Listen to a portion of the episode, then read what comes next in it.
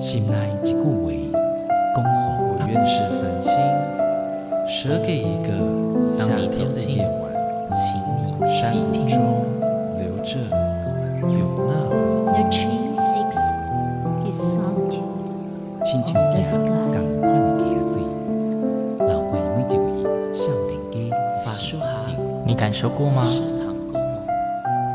文字里所蕴含的温度，你看见了吗？万音乐中所描绘的画面，现在，让我们一起听闻乐声响。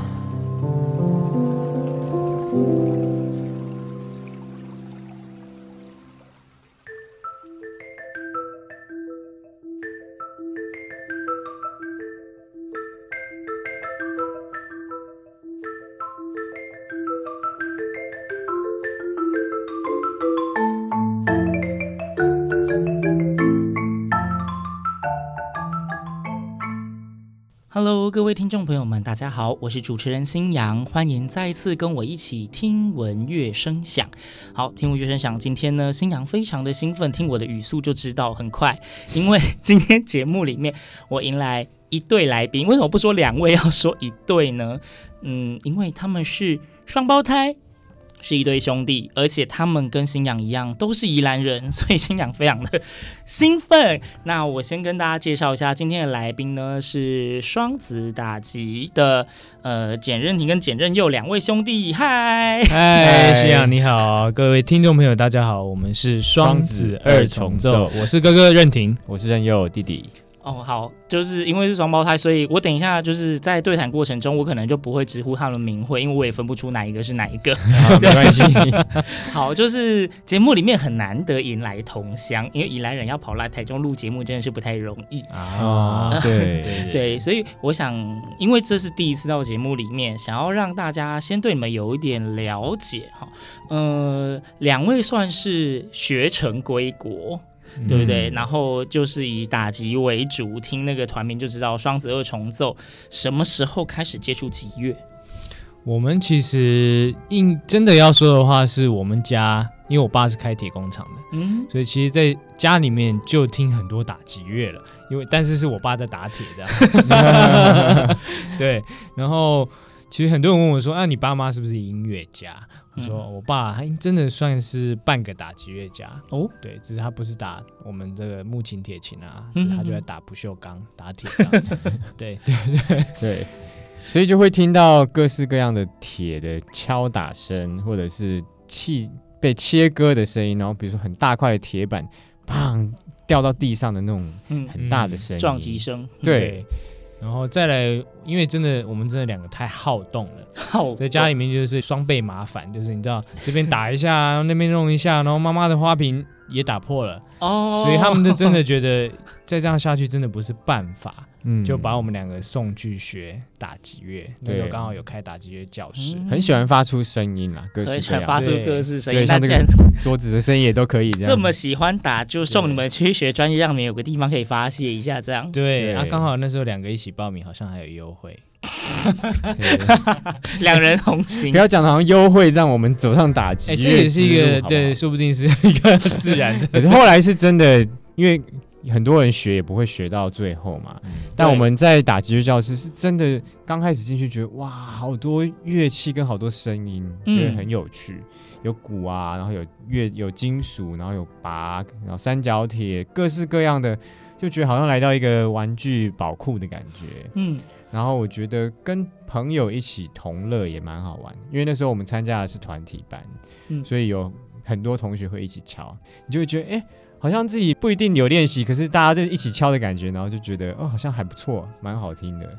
因为其实现在就是，即便是在艺文界，或许有很多是那种家族都是在音乐圈里面，或者是好兄弟姐妹都是在音乐圈，嗯、但是通常就是乐器可能是各学各的，嗯、所以以上就是兄弟双胞胎两个从头到尾都是打击。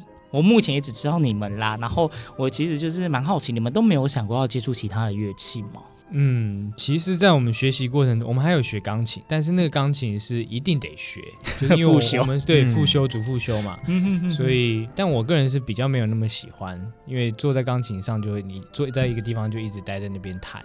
那打击乐很好玩的是，你可以这边打一下，这边打一下，甚至我们在表演的时候，整个音乐厅都是我们的游乐场的感觉，嗯、就是这边一个乐器，这边一个 setting，这边一个打击乐器，一个人负责二三十样乐器，整个音乐厅跑来跑去。打来打去，甚至有点像剧场的感觉。嗯，对对，而且打击乐器有刚刚说到有非常多种嘛。对，所以我们刚开始比较擅长的乐器也不太一样。哦，对，像我的话，我是任佑，我就比较常敲木琴，嗯，就比较担任旋律担当。对，任婷就比较喜欢敲呃。鼓的部分，对对，我就负责当那个摇滚鼓手，所以我们一个节奏组，一个旋律组这样，然后刚好就是各司其职分配出来，哎，这样组在一起比较不会吵架，是不是？对对，就比较不会说啊，这个目前啊交给你了。对对，然后因为刚刚呢，在对话中有出现一个，就是整场可能二三十样乐器，我好问好奇，因为我知道打击乐其实它真的是有非常多的器乐选项。嗯、那你们目前，因为你们演出经验很丰富，目前在一场演出里面，你们有算过记录最高在一场里面碰了几种乐器吗？这个问题非常的好。对，如果我这样的话，我可能要，呃，我记得我们那时候在丹麦的。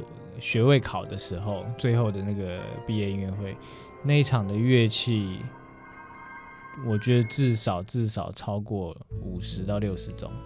对对，因为光是里面有一首曲子，就光西洋鼓类就七八种，然后又放了呃亚洲的那种，像庙里面会看到的磬啊，然后甚至是越南的那种瑶族琴啊，对，然后甚至是拉丁美洲的康加鼓，嗯嗯，对。然后那场还有一个是整个管乐团帮我们伴奏，对所以光管乐团就有四四五十个人嘛，就不同的乐器这样。对，我都觉得那个音乐会可以变成一个什么乐器嘉年华或者乐器嘉年华、乐器博物。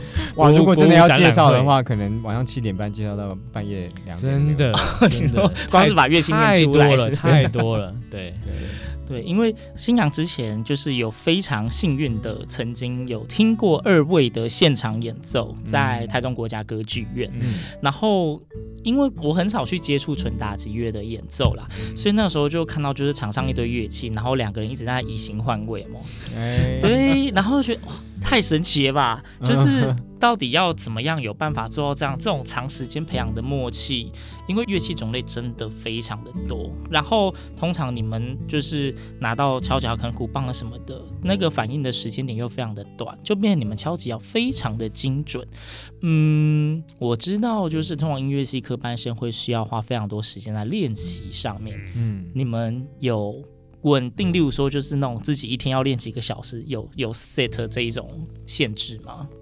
有，其实我们在还没有出国前练的没有那么多，这个必须老实 为什么？后来出国之后，因为遇到了我们的也是偶像，也算导师，然后当头棒喝了之后，我记得那次是他来帮我们上课，然后敲完之后他就说，双胞胎默契真的很不错啦，对，嗯、但是你们两个敲的。那个幅度啊，真的就是，他就比了一个十公分。嗯，他说：“你们可不可以敲到这样子？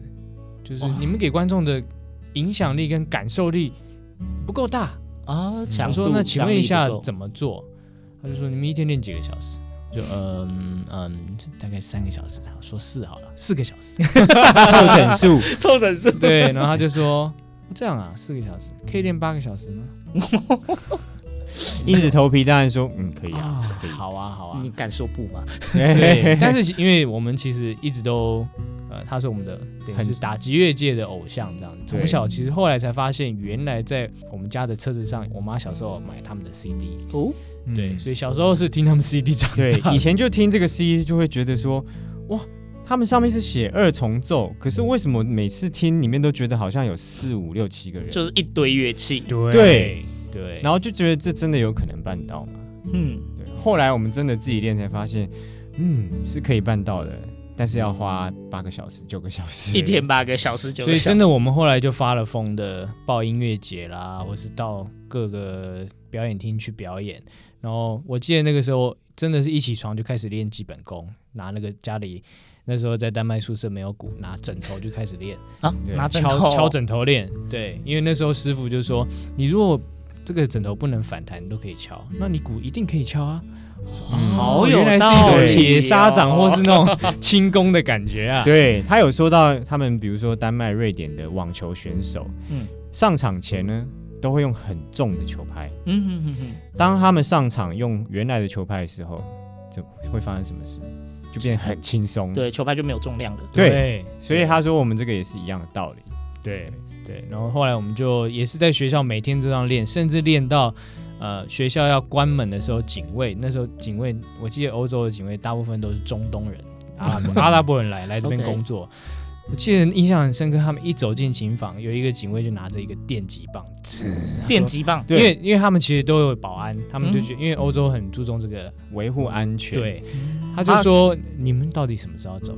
然后他那个地方按一下按一下，就亮给你看这个电流的声音。我们就呃这样子啊，那不然我们演奏一首给你听好吧？刚好那时候也很需要有人来听，我们就累积经验嘛。OK。对。然后他他说哦好啊，那不然就听一下。嗯、结果没想到他听完说哇，你知道我今天工作工作其实真的蛮累的。那听完你们的音乐之后，我觉得好多嘞，谢谢谢谢。嗯、然后他说你们啊，以后你们这间琴房我都会最后来。哦，对，我们就还跟中东警卫当成朋友了。对，只因为敲一首曲子给他听。我还以为想说，呃，听你们这演奏完之后，我精神都好了，所以你们什么时候要走？没有，我们是真的有感动他，好不好？对对对对对，我想说更有精神了，所以还是要恪尽职守，再跟你们问。真的，他以后每看到我们都是使一使眼色，就就好像有点变成，啊我照你们没关系，你们再练，你再练，练到最后我再再再，就是最后大家都走光。剩你们的时候，我再赶你们这样。对对，也是这个意思啦。对，但也是蛮照顾我们，就是让我们能多练一点。对，嗯，因为其实这样听起来，其实你们在国外的时间也蛮长的，嗯吧？而且就是等于是去了非常多的国家。嗯，那嗯，我好奇问一下，就是你们在台湾的学习历程，跟你们到国外去之后，有觉得国外跟台湾的氛围最大差在哪里吗？我觉得如果就学生来讲，台湾的学生很容易。譬如说，全部人二三十个人都会去练一样的曲子。他说这个就流行，好，我们就练这个，然后变大家都敲一模一样的曲子。哦，对。然后一到了丹麦之后就，就哦，我这个学生他特别喜欢打一些呃管弦乐团的，然后这个学生特别喜欢打木琴，他就打很多木琴。这个学生很喜欢做跨界，他做一点电子音乐跟打击乐，所以他们就会每一个人的路线非常的鲜明。非常的明显，但在台湾就会好像二十个学生，好像十九个都打的一模一样，就是上课还有课纲要照进度来这样子，对，就会觉得大家好像也不太清楚自己真的想要什么，然后大部分是老师说什么就哦是是是跟着跟着这样子，嗯，对。嗯，我觉得在丹麦的学习，老师算给我们很很多的自由。他不会一定说你要做什么，嗯，他会问你你想要做什么，那你想要最后你的呈现要怎么呈现？哦，然后有点像是引导你，不是一个高高在上说你要做这个做那个做那个，嗯，对，所以丹麦的老师。刚开始很不习惯，他都叫我们叫他名字就好了。对，他说你们不要叫我老师，你就直接直呼我名字就好。直呼名，我心想说，在台湾你敢直呼老师的名字，不加任何的称号吗？对，真的，一般不太会这样。我觉得他们跟我们是两个极端，真的。对，然后我们去美国，美国有点在中间的感觉。美国说你还是你还是要叫美国的老师 professor 教授这样子，但是在丹麦真的他会觉得你如果没有叫他名字，好像你跟他不够亲近。对，OK，对。不够亲近，不够亲近，好，就你把我当外人的感觉。对对对对对，好，所以就是你们呃，总归一句就是你们在丹麦的学习应该是蛮开心的吧？我觉得很开心，很开心。对，就我觉得其实虽然丹麦的天候环境是真的没有那么好。嗯，因为冬天日照非常短，然后风又很大，雨又很大，很像新竹加宜兰的感觉。新竹加宜兰，然后再冷个二十度，哇，好恐怖哦。对，但我觉得有一种好像没有什么社会的框架，我是大家都想做什么就做什么，嗯，就非常的自由。自由我就觉得我好像真的感受到一种自由的滋味。对，也没有人期待说哦。你几岁一定要干嘛，然后做什么事情，完全没有，完全尊重你，你身为一个人，你想要自由意志，完全自由，那就变成说自己也要会规划自己未来才行。对，这我觉得是一个两面刃，不然就会摆烂。对 对，也蛮多。我们学校也有一些中国学生，就是从头到尾都没看他们在练琴。我说，哎，那你们来这边干嘛？哦，就是我老爸叫我要混个文凭什么的。啊，OK，过个水，也是有这种人。对，真的就像你说的，如果没有办法好好自己规划，就会。就会软烂在那边的感觉，好啊，这种其实就是我相信台湾有很多出国的也是这样。嗯、对，哎哎哎，我们本节目没有任何其他的立场，请不要对号 入座。不好说，不好说。对，好，大家应该可以听得出来，就是两位兄弟非常的活泼，而且其实因为我觉得出国这样看了很多不同的国家之后，阅历跟故事一定超级的多。无奈就是本节目只有三十分钟，所以那些故事只好以后慢慢来。然后呢，其实今天就是邀请到双子。二重奏呢，还有一个非常重要的原因，是因为他们出专辑了。对，那出的专辑呢？嗯、呃。废话当然是打击乐专辑啊！我刚刚想要接什么？对，因为刚刚前面这一段让大家多了解他们一下，了解他们怎么开始接触击乐，以及他们在国外求学的一些见闻。那在进入下一段节目之前呢，想说，哎，两位是不是可以先分享一下你们专辑里面的音乐，让大家先听听这个击乐到底能够打成什么样子？嗯。我觉得大家可能听到打击乐，第一印象都会想到哦，打鼓哦。呃，对，通常想到击乐会是先想打鼓。对，我说哦，你就是爵士鼓嘛，对不对？可是其实打击乐除了鼓，它也有很旋律的一面。嗯，比如说我们里面也有放了很多木琴的曲子在里面，基本上它就跟钢琴一样。它是打击界的钢琴，打击界的钢琴，对对，所以它可以有很多旋律的表现，可以很抒情，也可以很有爆发力。所以我们要来介绍一下曲音乐吗？当然啦、啊，OK，要先让大家听一首歌嘛，先了解一下。那就先让大家听听看我们专辑的第一首歌，叫做 T O O。那就是卢一之老师钢琴家改编的，然后我们再把它放到木琴上面，所以你会听到 T O O 的旋律，同时呢，你又会听到马林巴的音色，里面有点爵士，又有点古典，又有点巴洛克，我要大家自己感受一下。对对，如果有学钢琴，会听到里面还甚至还有一点那种普罗高菲夫，甚至有点巴哈在里面。对，但我觉得这个是卢一之老师他也很厉害的地方，因为他是古典音乐出身，对，但是又编了很多有点爵士、有点现代的东西。对，OK，那各位听众，我们现在就来听听看大家记忆中那些耳熟能详的 T O O，到了双子二重奏的手中，到底会变成什么模样吧。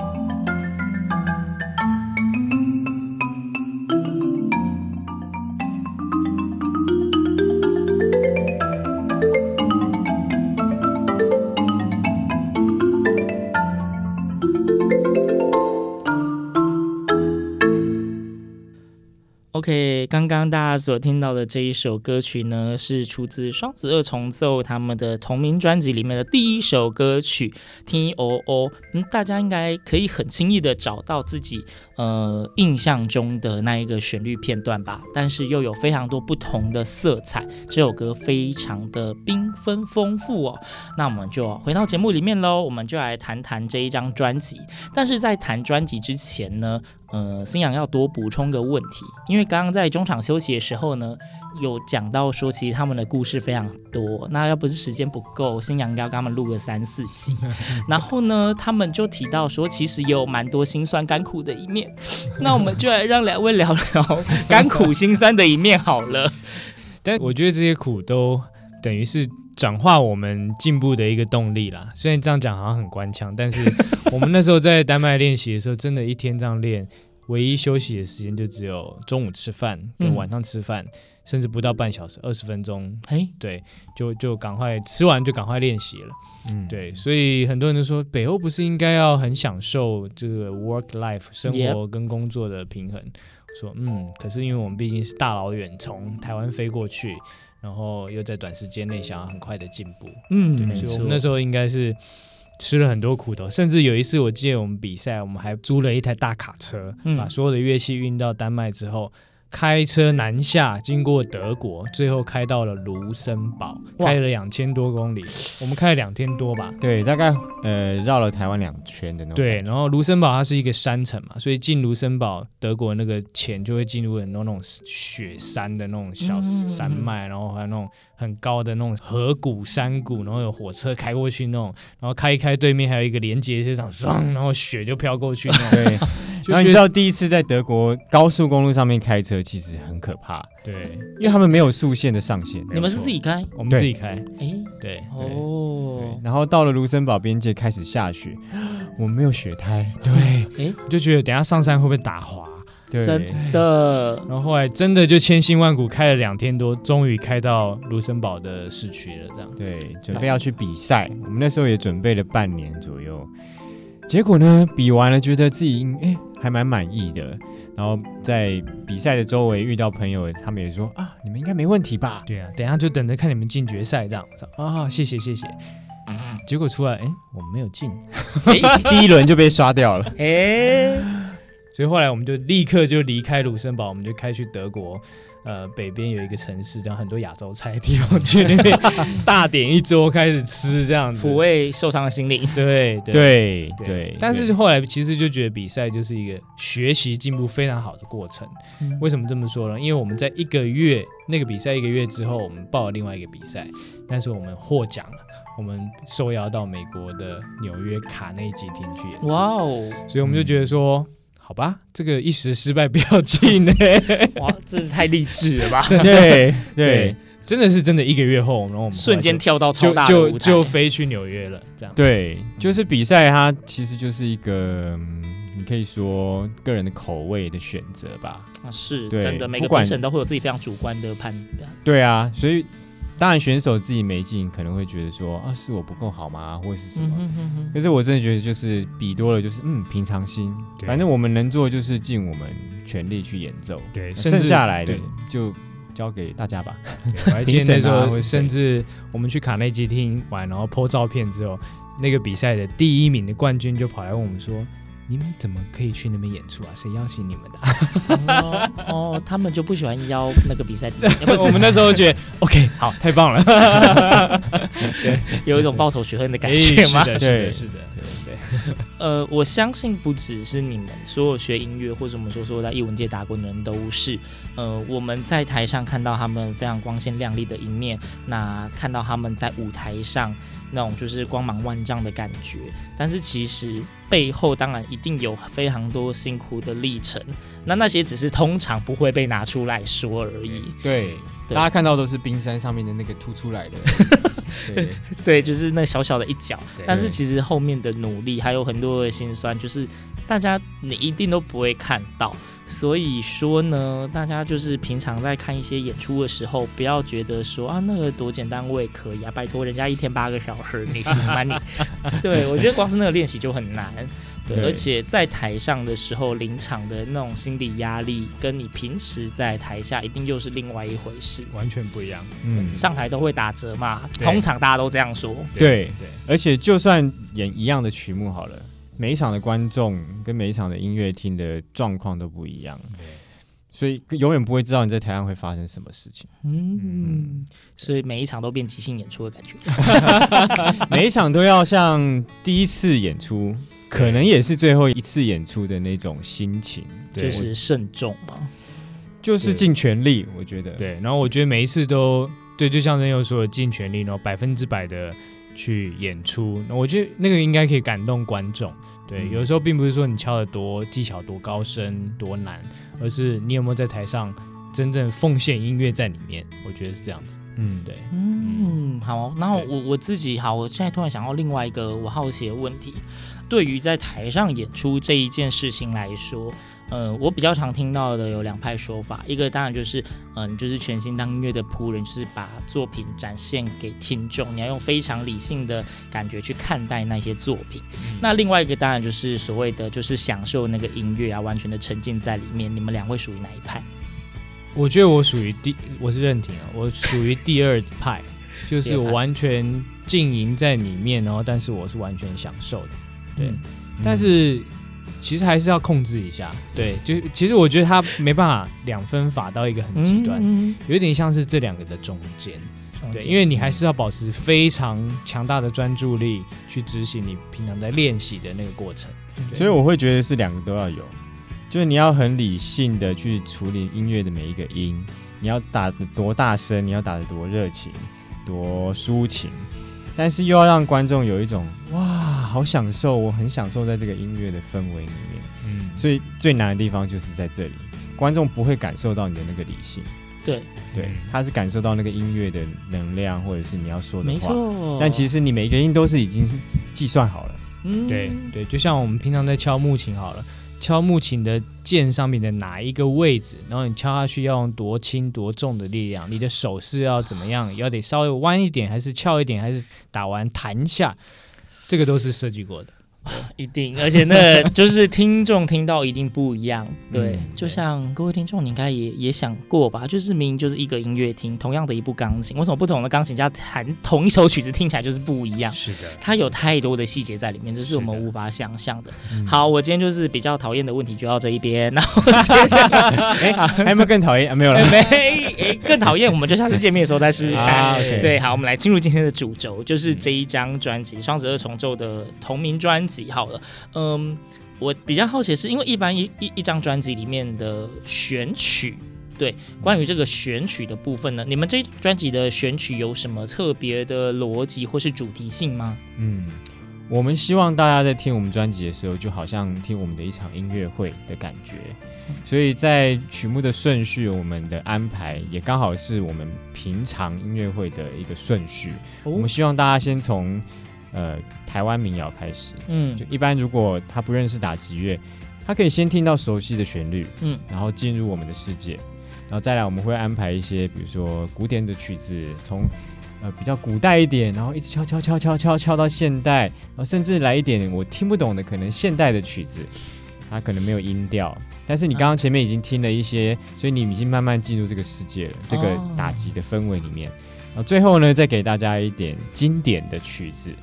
那听完经典的之后，再给大家有一种哦，回到台湾这种民谣收尾的感觉。就我觉得有点像是一个去吃 fine dining，然后会有一个不同的 course，前菜、中菜，然后主餐，最后一个甜点这样子。嗯。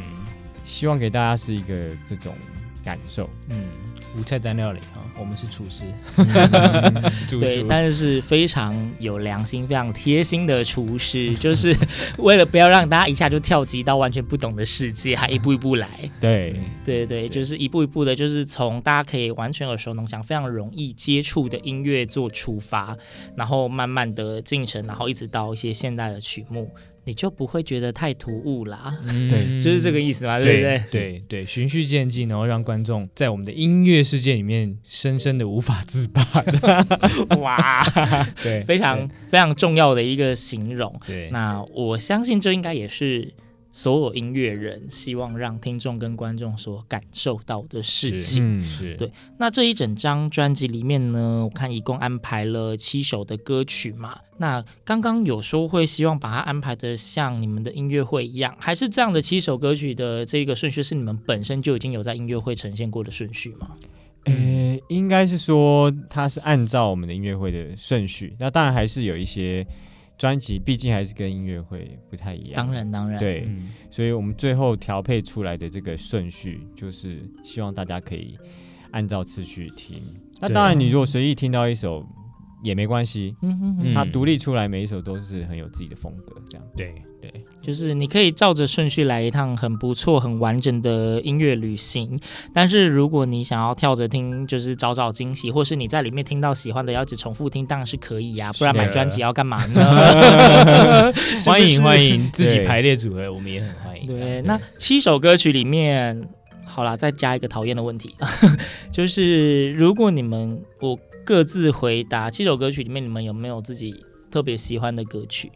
嗯。我觉得我我是认挺啊，对，嗯，我我我最喜欢，其实台湾民谣是我最喜欢，尤其那个草莓阿郎给刚，嗯、我因为这首，因为我们带着他到世界各地去，然后我记得印象很深刻是有一次有一个阿嬷，有一个丹麦的阿嬷，我们那时候在教堂演出，演出完之后，他就慢慢慢慢慢慢的走到我们身旁，嗯哼，跟我们说。嗯，我非常喜欢你们刚刚演奏的演出，演我们西方的作品，肖邦、贝多芬，但是你们那个安可曲太美了。哦，你们那个那个蚱蜢跟鸡公的那首我太喜欢，我真的好像去了一趟台湾，我就觉得哇，我之前从来没有听过这样的评语，这样的回馈，对，嗯、对，我就觉得好，这个我觉得身为台湾人，这是我们的一个使命感在这边，嗯、对，嗯。嗯那任优呢？我自己是特别喜欢第六首《第六首木琴灵歌》。木琴灵歌，对，我觉得它就是一首很很棒的经典，也是一首好曲子。它是有点像打击界的国歌哦，因为大家都会打，大家都认识它，所以其实是很有挑战性的。因为你要敲一首全打击乐都知道的曲子，嗯。那大家为什么要听我们的版本？我们一定要呈现特色在哪里？对，所以它里面有一个太古的节奏在里面，嗯、搭配木琴，所以从头到尾是非常有能量感的。我们那时候就想说，要怎么样可以呈现我们的特色？嗯、因为刚好那个谱上面。中间有一段独奏片段，上面写着“自由发挥”。通常自由发挥就是最讨厌的事，对，自由发挥，你就要有办法，就是把你的创意放在里面。然后，可是又不可以让人家听起来像是一个另外一个世界的东西。对，没有错，对对。所以，我们就在这个太古的框架里面，我们想说，哎，那我们可以把台湾的传统乐器也加进去啊。对，所以我们就加入了北管里面，大家在庙会或是庙前面常常会听到一些。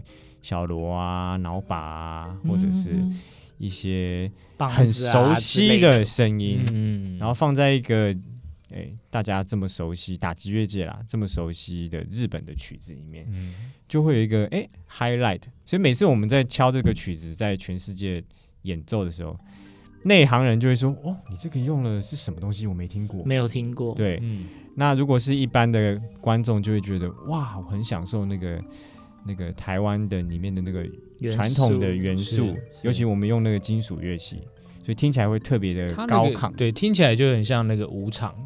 就是在呃传统戏曲里面在做武场、文场、武场嘛。对，那武场的部分有点就是打斗的感觉。嗯，所以他会自己想象，就好像真的是在一个打仗的感觉。嗯，对。好，OK，就是刚刚请两位分享他们各自喜欢的音乐呢。那呃，今天在节目里面，新娘没有要放给大家听的意思，毕竟 就是重点就是要推专辑嘛。这么精彩的音乐，大家自己去找专辑来听啊，对不对？因为这样听起来。我会觉得这一整张专辑里面的每一首歌曲都非常值得大家期待跟尝试。那是不是应该可以跟大家说一下，如果想要找到你们的专辑，该去哪里找？嗯，其实呃，上 IG 或是 FB 找双子二重奏，嗯，对，然后或是 Google 查双子二重奏专辑，应该就会出来了。就会有了，对对对，在各大通路其实都有，是实体数位都有吗？实体数位都有，对，实体数位都有，大家直接搜寻双子二重奏就可以找到他们这一张同名专辑，那七首歌曲都非常的值得期待。啊，当然，实体专辑收藏起来有不一样。我觉得就是常觉得，就是自己喜欢的音乐，如果拿到一张实体专辑，嗯，它是特别有温度感的。没有错，对，嗯、就像我们里面也放了一些在数位是看不到的东西，看不到我们一些成长的过程，还有一些私密照片。哎，对，是真的挺私密的。对对对，就是买实体专辑附赠他们的写真书。对，就是大家不要错过啦，我觉得是非常难得的机会，而且。